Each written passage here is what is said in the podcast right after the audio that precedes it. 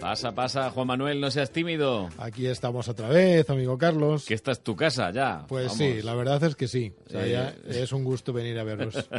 Juan Manuel Martín Menéndez, que normalmente, eh, aunque suene así muy feo, eh, peleamos todos los lunes aquí en la guerra de las frases.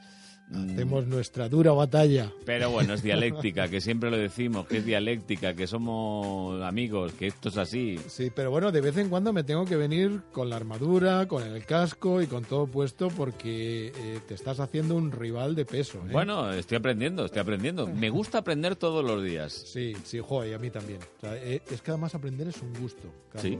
Una vez estuve en un curso eh, con, con un tipo que se llamaba Houston Smith y era un taller de fin de semana y, dice, justo al comenzar, dice, este fin de semana nos vamos a dedicar al placer de aprender. Pues es un placer, la verdad. ¿eh? Absolutamente, sobre todo así, yo creo que para todo el mundo y, y muy especialmente a las personas pues que, que- que nos gusta aprender cosillas y estar Sí. permanentemente descubriendo. Que somos curiosos. Sí, Oye, señor. hoy creo que nos han elegido, porque ya no somos ni siquiera nosotros, Nos han elegido. nos han elegido, sí, sí, nos han elegido una palabrita que es alegría. Pues qué bonita. Alegría. Qué, qué bonita, qué bonita. Buena falta nos hace eh, meter alegría en nuestra vida, ¿eh? Una pizca, ¿no? Sí, sí, porque es que eh, hay veces que sales por la calle y te encuentras eh, un- un- una cierta eh, neblina ¿no? Mm. en los estados de ánimo, que yo lo, lo puedo entender porque hay dificultades y tal, pero cuando te pegan un chute de alegría es que sienta fenomenal. Bueno, pues habrás encontrado alguna frase Pues claro que sí, con claro que sí. alegría. Además, te traigo una, la primera, de, de Benjamin Franklin, Sí. ¿eh? de, de una persona que tenía una gran sabiduría. Y dijo lo siguiente, la alegría es la piedra filosofal que todo lo convierte en oro. Como el rey Midas. Como el rey Midas, como eh, lo- los eh, alquimistas a lo largo de la historia Mm. se han dedicado a encontrar esa piedra filosofal que de alguna manera cuando la mezclaban con cualquier sustancia, esa sustancia se convertía en oro, ¿no? Pues eh, desde luego la alegría de alguna manera es la piedra filosofal que todo lo convierte en oro porque te cambia de color toda tu experiencia. ¿No es verdad que cuando estás alegre eh, todo lo que te ocurre en el día lo ves de otra forma? Sí. A las personas con las que te relacionas las ves de otra No forma. cabe duda. De alguna, de alguna manera como que se convierte todo en oro y, y a esa, ese objetivo tan grande que tenemos que es ser felices, pues cuando le metes alegría a tu vida, ¿no eres feliz? Sí, sí. Voy a reconocer que sí, que bueno, que para una vez que tienes razón habrá que dártela. pues muchas gracias. Bueno, pero yo te voy a contraatacar con un señor, un escritor escocés, este un poco a lo mejor más triste, Samuel Smiles, que dijo que la alegría ha sido llamada el buen tiempo del corazón.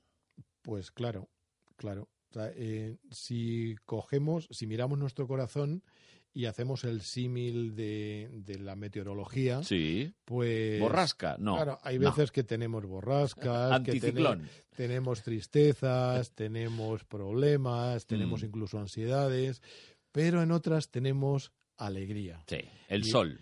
Y en ese momento, pues claro, hace buen tiempo. Es como la primavera. O sea, parece Sí, que el sí, corazón sí, tiene sus primavera, verano, otoño e invierno. Igual, igual. Pues cuando llega la primavera es cuando llega la alegría y eso, pues, claro, como decía antes Franklin, convierte en oro todo lo que toca. O sea, ahora, eh, cuando llega es la primavera meteorológica, o no es verdad que estamos todos muy Si expansivos. la verdad es eso, que, que no le encuentro ningún defecto, no le encuentro ningún fallo a lo de la alegría. Sí, no, no, yo, yo tampoco. Y además eh, vamos a, a coger esta palabra y la vamos a poner con negrita, subrayada y en itálica. Y sin H, Y no me sin- vayas a poner y con H, H. alegría que te doy. para darle la máxima importancia. De, hemos, bueno, cada semana pues eh, cogemos una palabra que tiene mucho peso y mucha importancia en toda nuestra vida. ¿no?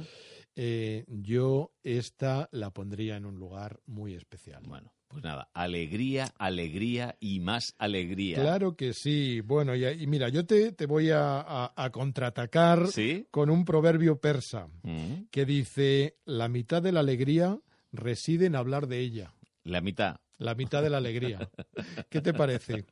Pero esto es para compartir, ¿o qué? Que hay, que, hay, que, compartir, hay que contarlo, hay que decirlo. Yo no lo entiendo por A esa, ver, ¿por dónde, lo. ¿por dónde lo entiendes? Mira, yo, yo entiendo que eh, el lenguaje, si tú quieres eh, materializar algo en tu vida, empieza a hablar de ello. Mm. Si quieres materializar éxito, habla del éxito. Si quieres materializar amor, habla del amor. Si quieres materializar mm, alegría, alegría, en este caso, habla de la alegría.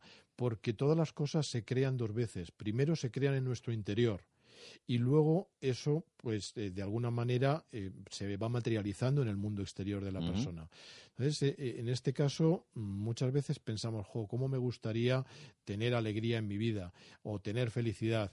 Y todo lo que hacemos es hablar de desgracias, de dificultades, de infelicidades, de tristezas. Pues claro, o sea, eh, ese es el panorama interior que va a haber en, Sí. tu, en tu mente. A través de eso vas a experimentar tu día a día.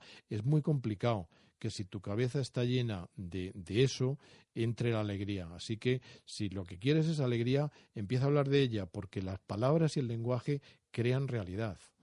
Crean realidad. Vale, vale, vale, vale. O sea que hay que hablar de alegría, Y de cosas alegres. verbalizar. Absolutamente. Y en las conversaciones que tengas, eh, y, y- y esto, recomendación para los oyentes, en las, en las conversaciones que tengan, pues que hablen de alegría, que hablen de cosas positivas. Y ya verán como poco a poco eso se va expandiendo en su vida, porque el interior y el exterior son las dos caras de un espejo. Así es. Así es. Bueno, mira, eh, yo tengo para completar mis reflexiones la ayuda del que fue un gran escritor francés, Anatole France, que dijo que si exagerásemos nuestras alegrías como hacemos con nuestras penas, nuestros problemas perderían importancia. Pues claro. Fíjate la paradoja. Mm, Realmente cuando nos pasa algo pues negativo Sí. o tenemos algún problema, no dejamos de hablar de ello. Uf. Con nuestros amigos, con nuestros compañeros de trabajo. Se llama ser cansino. Nos quejamos. Sí, somos cansinos, sí. Absolutamente. Pero cuando tenemos alegrías, ¿eh? no tanto. No. ¿eh? Esto es esa tendencia que hay en, en- en nuestra sociedad eh, de enfocar y dar mucho énfasis a todo lo negativo. ¿eh? Ves eh, los telediarios y mm, ¿con qué suelen abrir? Con noticias Hombre, de cosas desgracias, negativas. suelen con- ser desgracias, Con sí. desgracias, Mm. ¿no? Eh, yo siempre he dicho que estaría fenomenal que hubiese un informativo que se centrase en darnos buenas noticias. Sí. Lo que pasa es que parece que tenemos este, este chip, ahí, debe de haber un gen negativo Mm. en nuestra naturaleza que nos hace tener esta especie de atracción hacia todo lo que, lo que es negativo. Así que, claro, como bien decía el, el amigo Anatol, pues si exageramos nuestras alegrías, igual que lo hacemos con nuestras penas, pues claro, los problemas, claro que perderían importancia. Perderían un poquito de su fuelle. Los pondríamos, en, yo creo que en su justo lugar, ¿no? Porque eh, parece que nos movemos de un extremo al otro.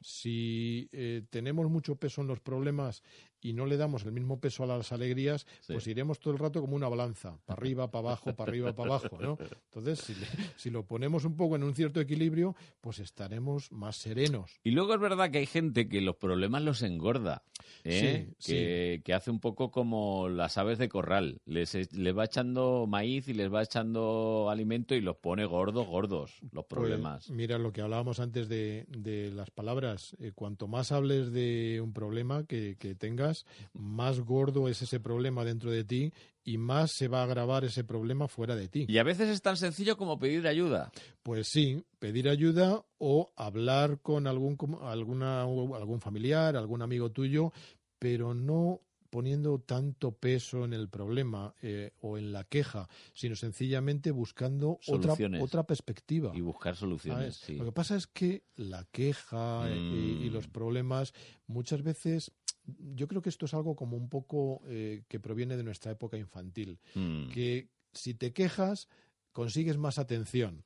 Pues lo tenemos interiorizado, que cuando nos quejamos pensamos o ah, inconscientemente que cuando nos quejamos nos van a hacer más caso. Cuando es al revés, porque todos huimos un poco de las quejas y de los problemas. A mí me gusta ahora esto que dicen muchos educadores de los niños que dicen, es que este niño no tolera la frustración.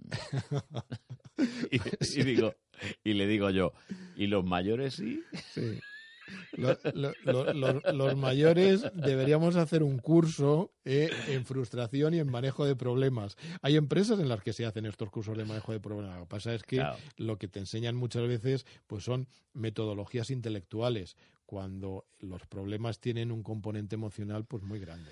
Muy grande, muy grande. Bueno, que creo que hemos quedado en tablas como pues, casi siempre. Pues sí, ¿eh? sí. Yo voy a poner lo de alegría y al lado voy a poner que tengas un gran día.com, sí, que me parece que para ya completar la alegría, ¿no? Sí, que es una, una web pues dedicada a, la alegría, a las cosas positivas y a cómo vivir pues eh, sin nubarrones y con, y, con burbujitas luminosas en tu vida.